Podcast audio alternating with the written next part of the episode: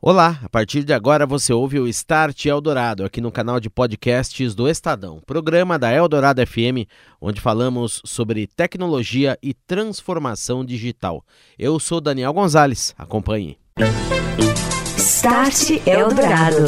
Oferecimento Orchestrating a Brighter World. NEC. Olá, boa noite para você. Começa agora aqui na Rádio dos Melhores Ouvintes, o Start Eldorado, o programa que conta mais sobre os temas da transformação digital, seus impactos no mercado e também na vida de todos nós. Hoje, o nosso assunto são as certificadoras digitais. A gente usa muitas vezes sem saber esses certificados que conferem segurança a muitas transações no ambiente virtual na internet. Você ouve Start Eldorado. Oferecimento Orchestrating a Brighter World. NEC. E hoje aqui no Start Eldorado nós vamos falar sobre as certificadoras digitais. Como é que esse processo de certificação digital está acontecendo no Brasil, também no mundo. Vamos entender um pouco mais sobre essa tecnologia. Eu recebo aqui no estúdio da Eldorado FM o diretor-geral de certificação digital da Vale de Márcio Nunes. Tudo bem, Márcio? Boa noite. Tudo bem, boa noite, como vai? Tudo bem? Obrigado pela presença. Também com a gente aqui nesta noite o Henry Sternberg, ele que é diretor de mercado corporativo da CertiSign. Boa noite, Henry. Boa noite. Prazer em contar com você aqui e com a gente novamente Renato Cruz, comentarista do Start Adorado. Tudo bem, Renato? Boa noite. Tudo bem? Boa noite, Daniel. Boa noite, Henry. Boa noite, Márcio. E boa noite, ouvinte. Muito bem. Márcio, dá um panorama para o nosso ouvinte, ouvinte do Start Adorado. Como é que está esse mercado hoje aqui no Brasil da certificação digital? Certificação digital já tem praticamente 20 anos no Brasil. Né? Ela nasceu no final dos anos 90 com uma iniciativa é, basicamente orientada a governo, enfim, processo de identificação.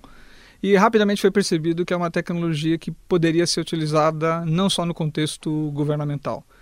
Nasceu aí como o primeiro aplicativo, o primeiro uso propriamente dito, o SPB, Sistema de Pagamentos Brasileiros, que permitiu, a gente saiu daquele período jurássico de fazer uma transferência financeira levar dias para se concretizar e você executar uma transferência de valor entre bancos é, em algumas horas. E isso foi permitido graças ao uso do certificado digital, identificando a autoria da transação entre os bancos. Henrique, eu queria saber de você.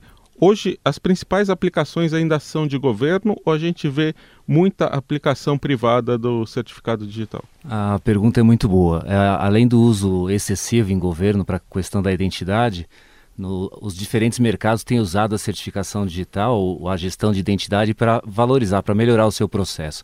Então, hoje a área da saúde, por exemplo, na questão do laudo médico, do, do prontuário eletrônico, usa certificado digital. A área da educação, no seu processo de secretaria virtual, emissão de diplomas digitais. A área financeira, na, no fornecimento de é, propostas de financiamento de veículos, crédito consignado. Então, são vários os segmentos de indústrias.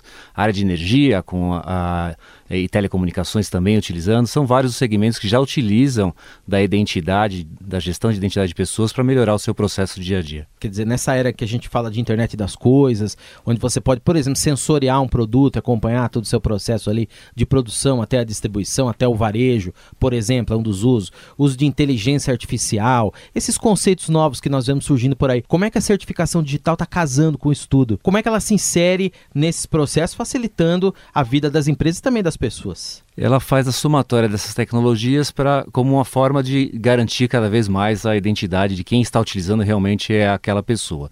Então, ela, a, no processo, nas esteiras de negócios das empresas, do governo, esse processo de tecnologia ela é usada de formas diferentes associadas. Então, hoje se tem, por exemplo, carimbo do tempo para validar a, que a pessoa naquele momento, naquela hora e, e, e dia está fazendo a sua gestão de identidade, a gestão das, dos aplicativos. Hoje os certificados eles estão nos smartphones também, nos tablets, como parte do processo integrado. Então essa questão da internet das coisas já se integrou ao processo e hoje é parte do fluxo das empresas e do governo também. Uhum. Márcio, aproveitando essa pergunta, eu queria também que você explicasse um pouquinho para o ouvinte que não está acostumado a usar certificado digital, como que essa ferramenta é, garante a identidade das pessoas, das empresas e por que ela garante a segurança aí das transações? Na verdade, a, a, essa tecnologia ela nasceu na década de 70.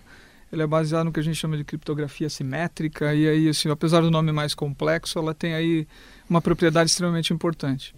Ela vincula uma identidade digital a um componente eletrônico, a um documento, que lhe permite fazer a identificação de pessoas físicas ou jurídicas e de objetos, inclusive.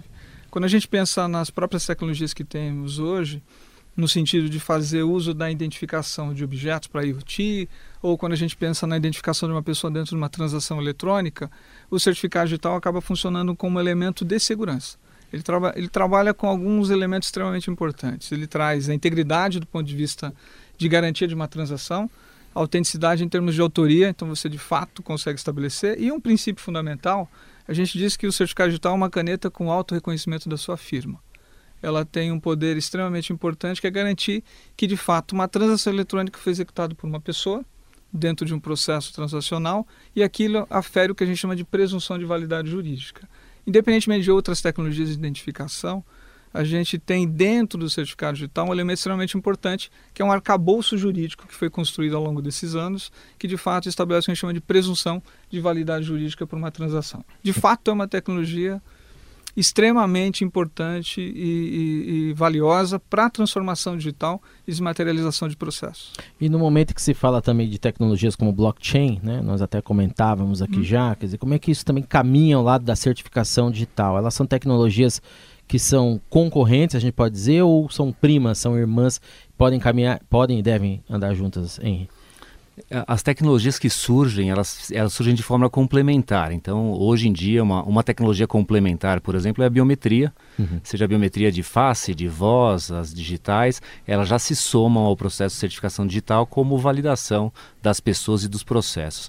Outras é, tecnologias, como o blockchain, ele vem também para ajudar de uma outra forma, com uma outra tecnologia, mas esse processo de guarda de chaves, guarda de identidades, ele vai se utilizar sim dessas novas tecnologias e vão estar integradas. Acho que todos nós já temos pessoas das nossas empresas trabalhando nesse processo já há alguns anos para poder estar pronto quando for de fato uma tecnologia de uso. Uhum.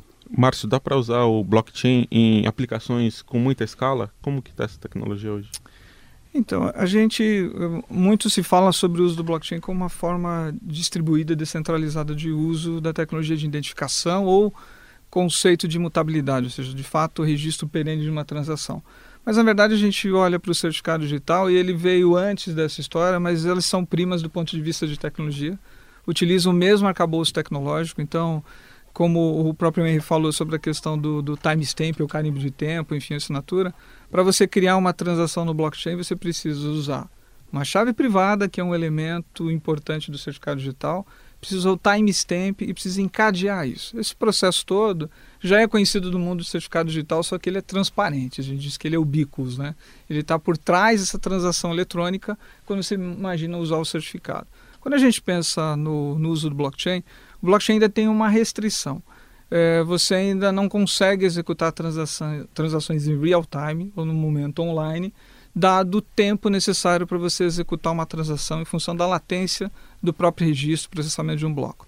Certificado digital não. De fato, você consegue aferir segurança dentro do processo transacional usando uma tecnologia de certificação digital baseada em assinatura e você consegue ter elementos de assinatura bastante eficientes. Exemplo, compensação de cheques. Uhum o, o, a compensação de cheques passou a ser de forma eletrônica usando assinatura digital que se baseia no uso de um certificado para poder transferir, transformar o cheque que a gente consegue, conhece em papel numa transação eletrônica. Só para destacar aqui, o blockchain é tecnologia que permite o funcionamento do Bitcoin e de outras moedas, outras criptomoedas.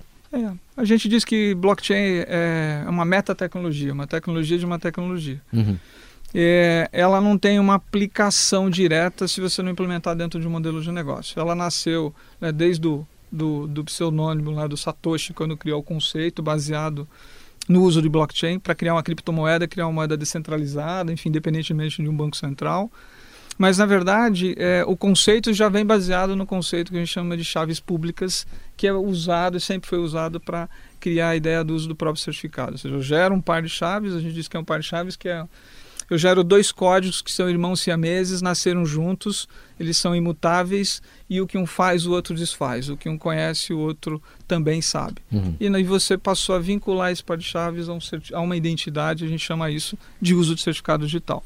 E o blockchain faz uso dessa mesma tecnologia como base uhum. né, dentro da sua esteira de processo. A gente costuma sempre dizer aqui no Start Eldorado que a gente discute muitos temas de mercado e tudo mais, mas em última análise todos, toda essa tecnologia tem por objetivo melhorar a nossa vida. Né? Claro.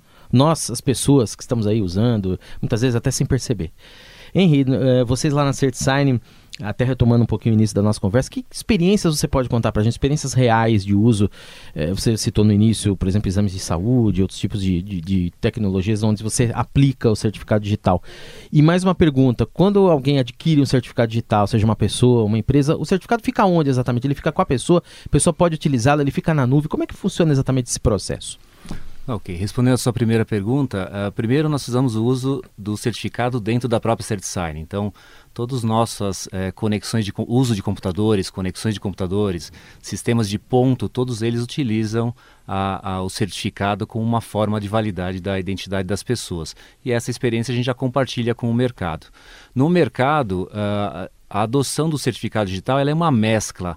Ela é uma parte normativa, né, suportada por legislações que vêm a disseminar mais e mais o uso, e o outro é aquilo que traz para o mercado, para os clientes, eficiência operacional, redução de custos e outras coisas. Então, quando nós falamos, por exemplo, do caso da saúde, o prontuário eletrônico, a relação dos médicos com os pacientes, os hospitais e os serviços, é uma questão amparada pelo uso, necessidade de uso e também pela normativa.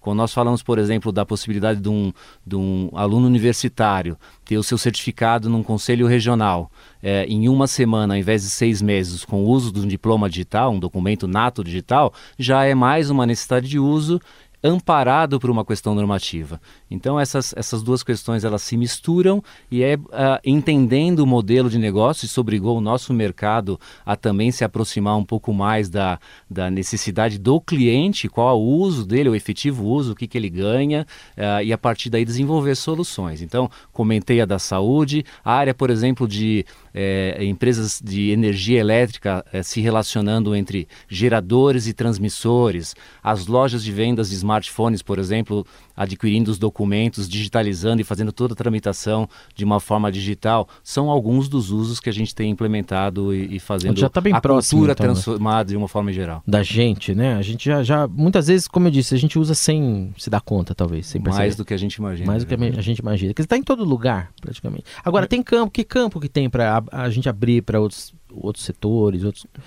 É. E, e, aproveitando esse gancho também, qual o tamanho do mercado hoje? Qual é a expectativa de crescimento em quantidade de certificados? Quando é, o, o, mercado de certificados digitais é um mercado de um bilhão de reais. É, é, é, um, é um mercado, e se for pensar do ponto de vista de uso de tecnologia agregado, ele é muito maior do que isso se vai se somando a outras, a outras tecnologias. Né? É, essa, esse mercado ele se amplia a partir do momento que novos serviços passam a ser discutidos. Então, hoje, por exemplo, você pode fazer um, um lançamento de um empreendimento imobiliário, uh, onde as pessoas vão num final de semana no empreendimento, fazem todo o processo de gestão de eletrônica de assinaturas, com uso ou não de certificado, saem de lá com seus contratos assinados, eh, protocolados em cartório para fazer a gestão e guarda. Então, esse processo uh, acoplado a funcionalidades, ele já permite eh, trazer não só com uma maneira mais ágil, mas com menos custo, menos materialização, né, menos impressões, uma forma muito mais prática para o para o cidadão como um todo. Uhum. No final, reflete muito no cidadão.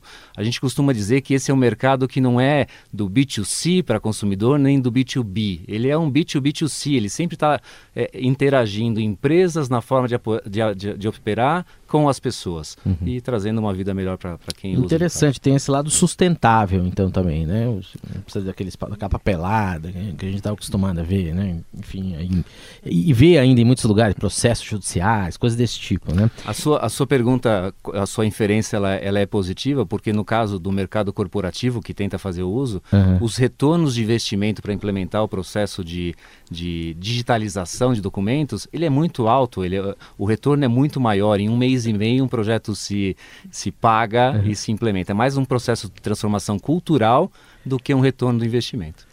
Você ouve Start Eldorado. Oferecimento Orchestrating a Brighter World.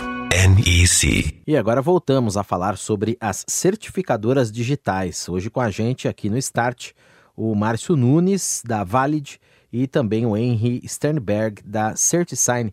E o Renato Cruz faz a próxima pergunta. Renato. Márcio, eu tenho uma pergunta a respeito da pessoa física, né? Nesta semana acabou o prazo de entrega da declaração de imposto de renda e quem entregou a declaração usando o certificado digital teve uma série de benefícios.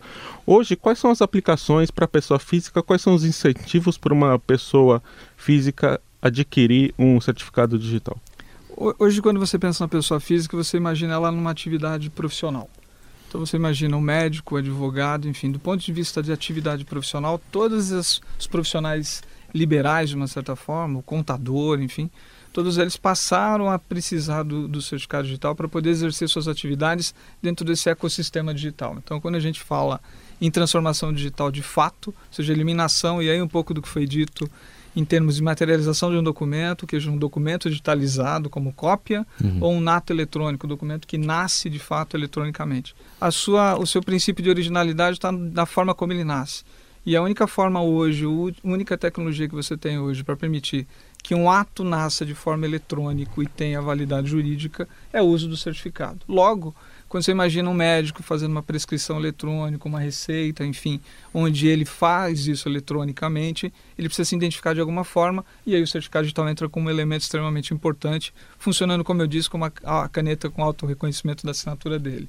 Quando você pensa no contador assinando balanço, a mesma coisa. Quando você pensa no advogado fazendo, emitindo um laudo, um processo junto ao Poder Judiciário, que é totalmente informatizado e se baseia no uso do certificado. Então, todo acompanhamento de processos eletrônicos. Então, quando a gente imagina a pessoa física no seu ato profissional, a gente pode dizer que já está amplamente expandido, as empresas, os prestadores de serviços já fazem grande uso disso.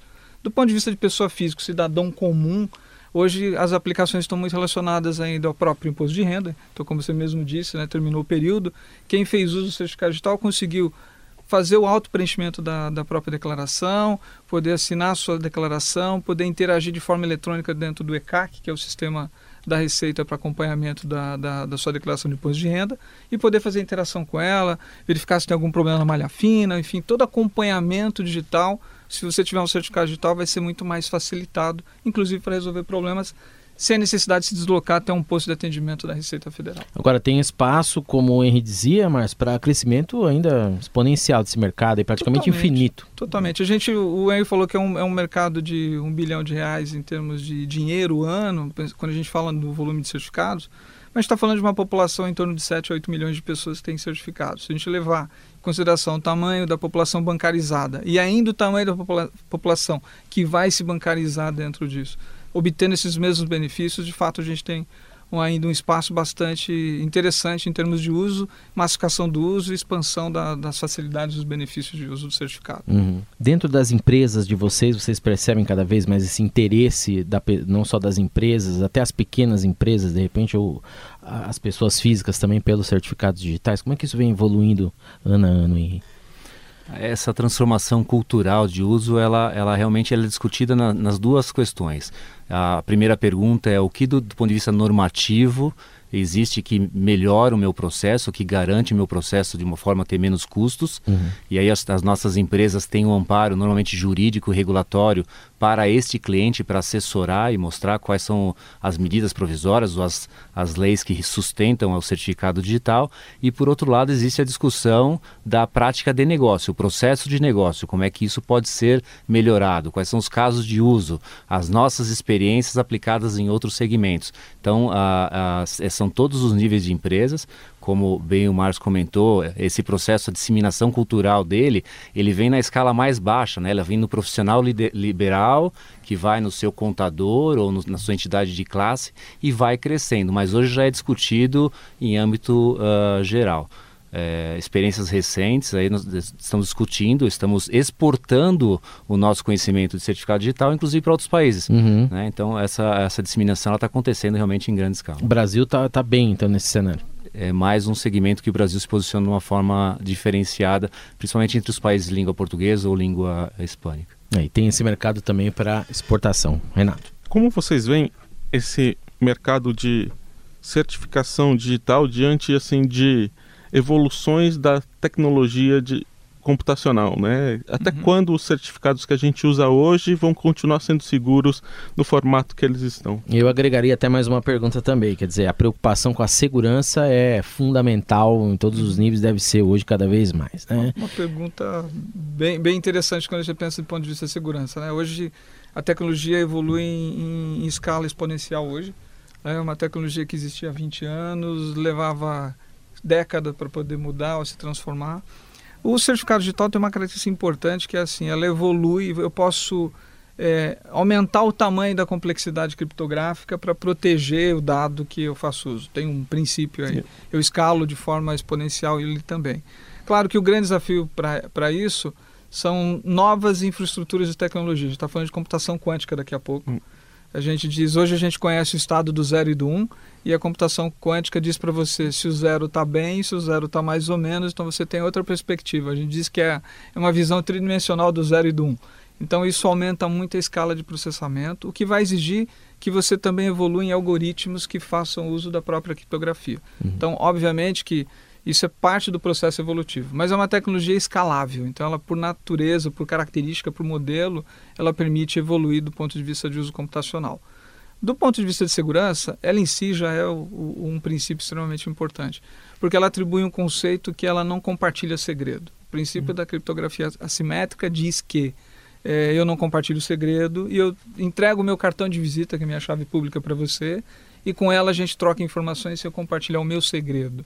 Com isso, eu garanto que, dentro de um processo de comunicação, somente as partes envolvidas naquilo conseguem ler ou traduzir um conteúdo, quer seja do ponto de vista de identificação, quer seja do ponto de vista de proteção de cifra.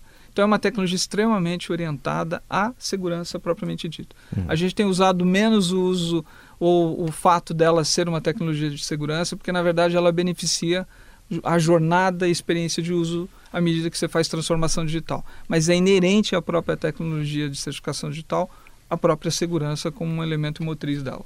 Agora nós comentávamos, né, Henrique, inclusive fora do ar, que os atacantes também fazem uso das tecnologias, né, inteligência artificial, por exemplo, assim como a gente faz, eles podem fazer também, né, vocês fazem. Como é que fica esse processo de evoluir isso junto com essas novas técnicas que podem estar usando, por exemplo, para ataques? Sem abrir mão do precedente da segurança, essa tecnologia ela, ela tem sete camadas de segurança, é mais do que os princípios do data centers, tudo isso.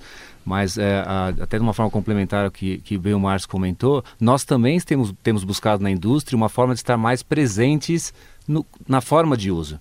Então, aquele certificado que era num cartão, no token, agora já é mobile, já tem no celular, hum. já está em nuvem ou não na nuvem, ou seja, sem perder a característica de segurança do, do certificado digital, nós também evoluímos para um melhor uso, um uso mais prático. E a, a questão da segurança é o nosso dia a dia, né?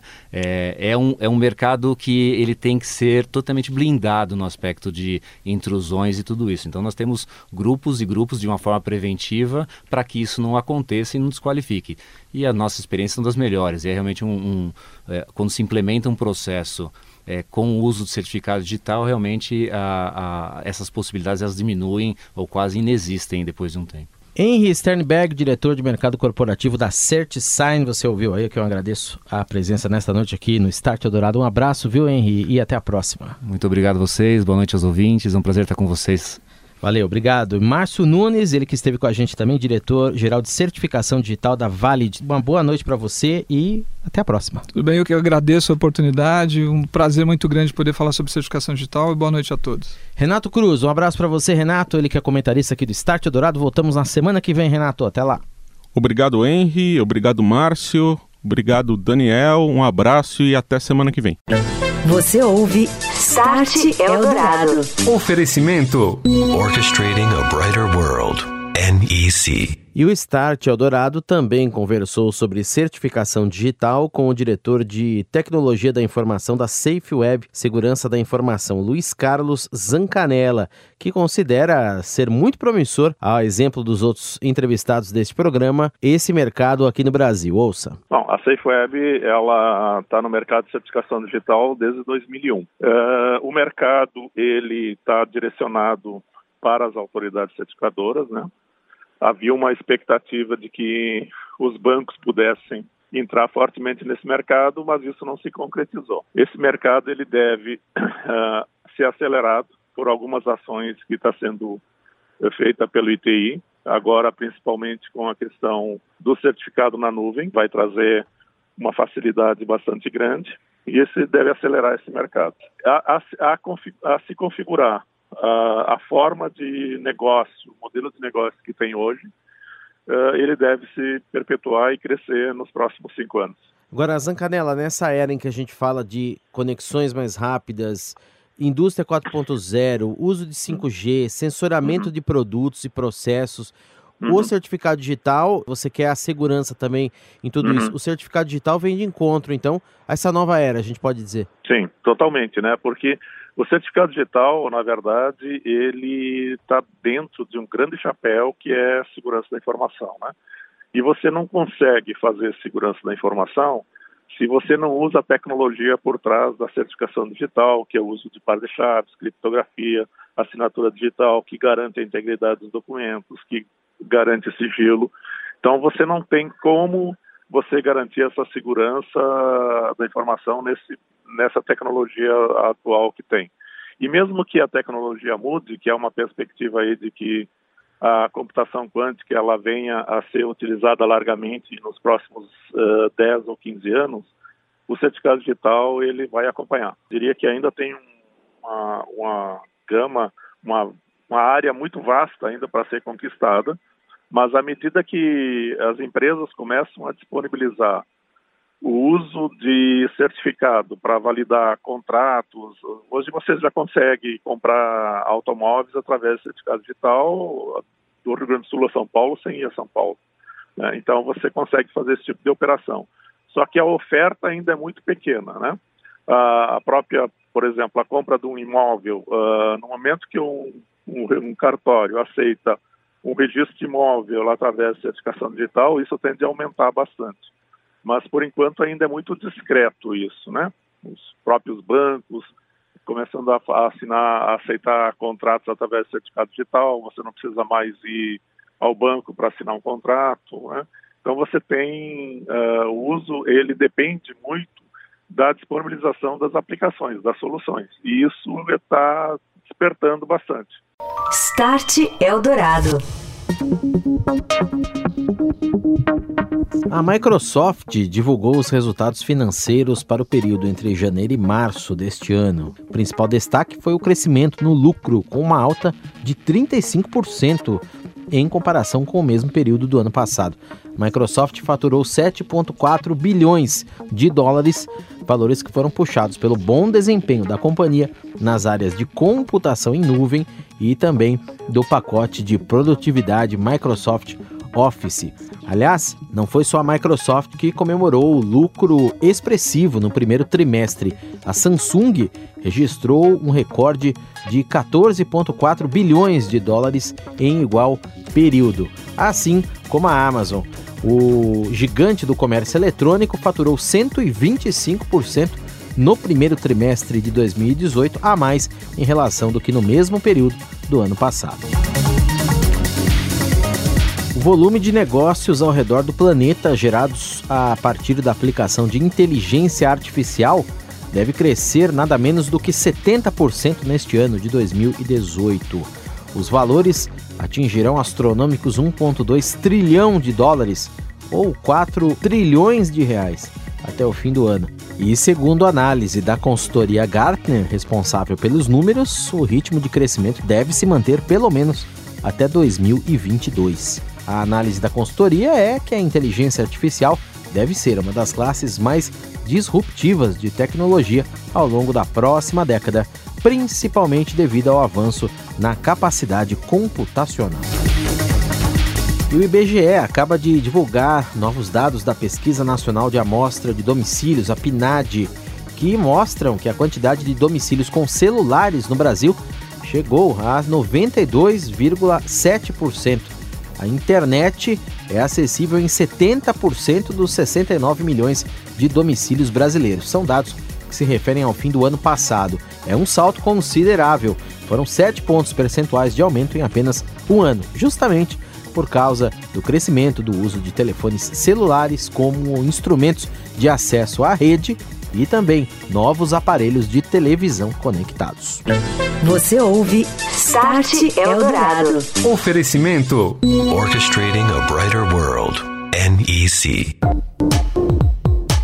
E nós vamos encerrando por aqui mais esta edição do Start Eldorado. O programa teve a apresentação minha, Daniel Gonzalez. Lembrando a você que é só baixar o episódio em podcast aqui do Start Eldorado nas principais plataformas de streaming, como Deezer, Spotify, iTunes, Google Play Music e ouvir qualquer uma de nossas edições. O Start Eldorado que volta na semana que vem.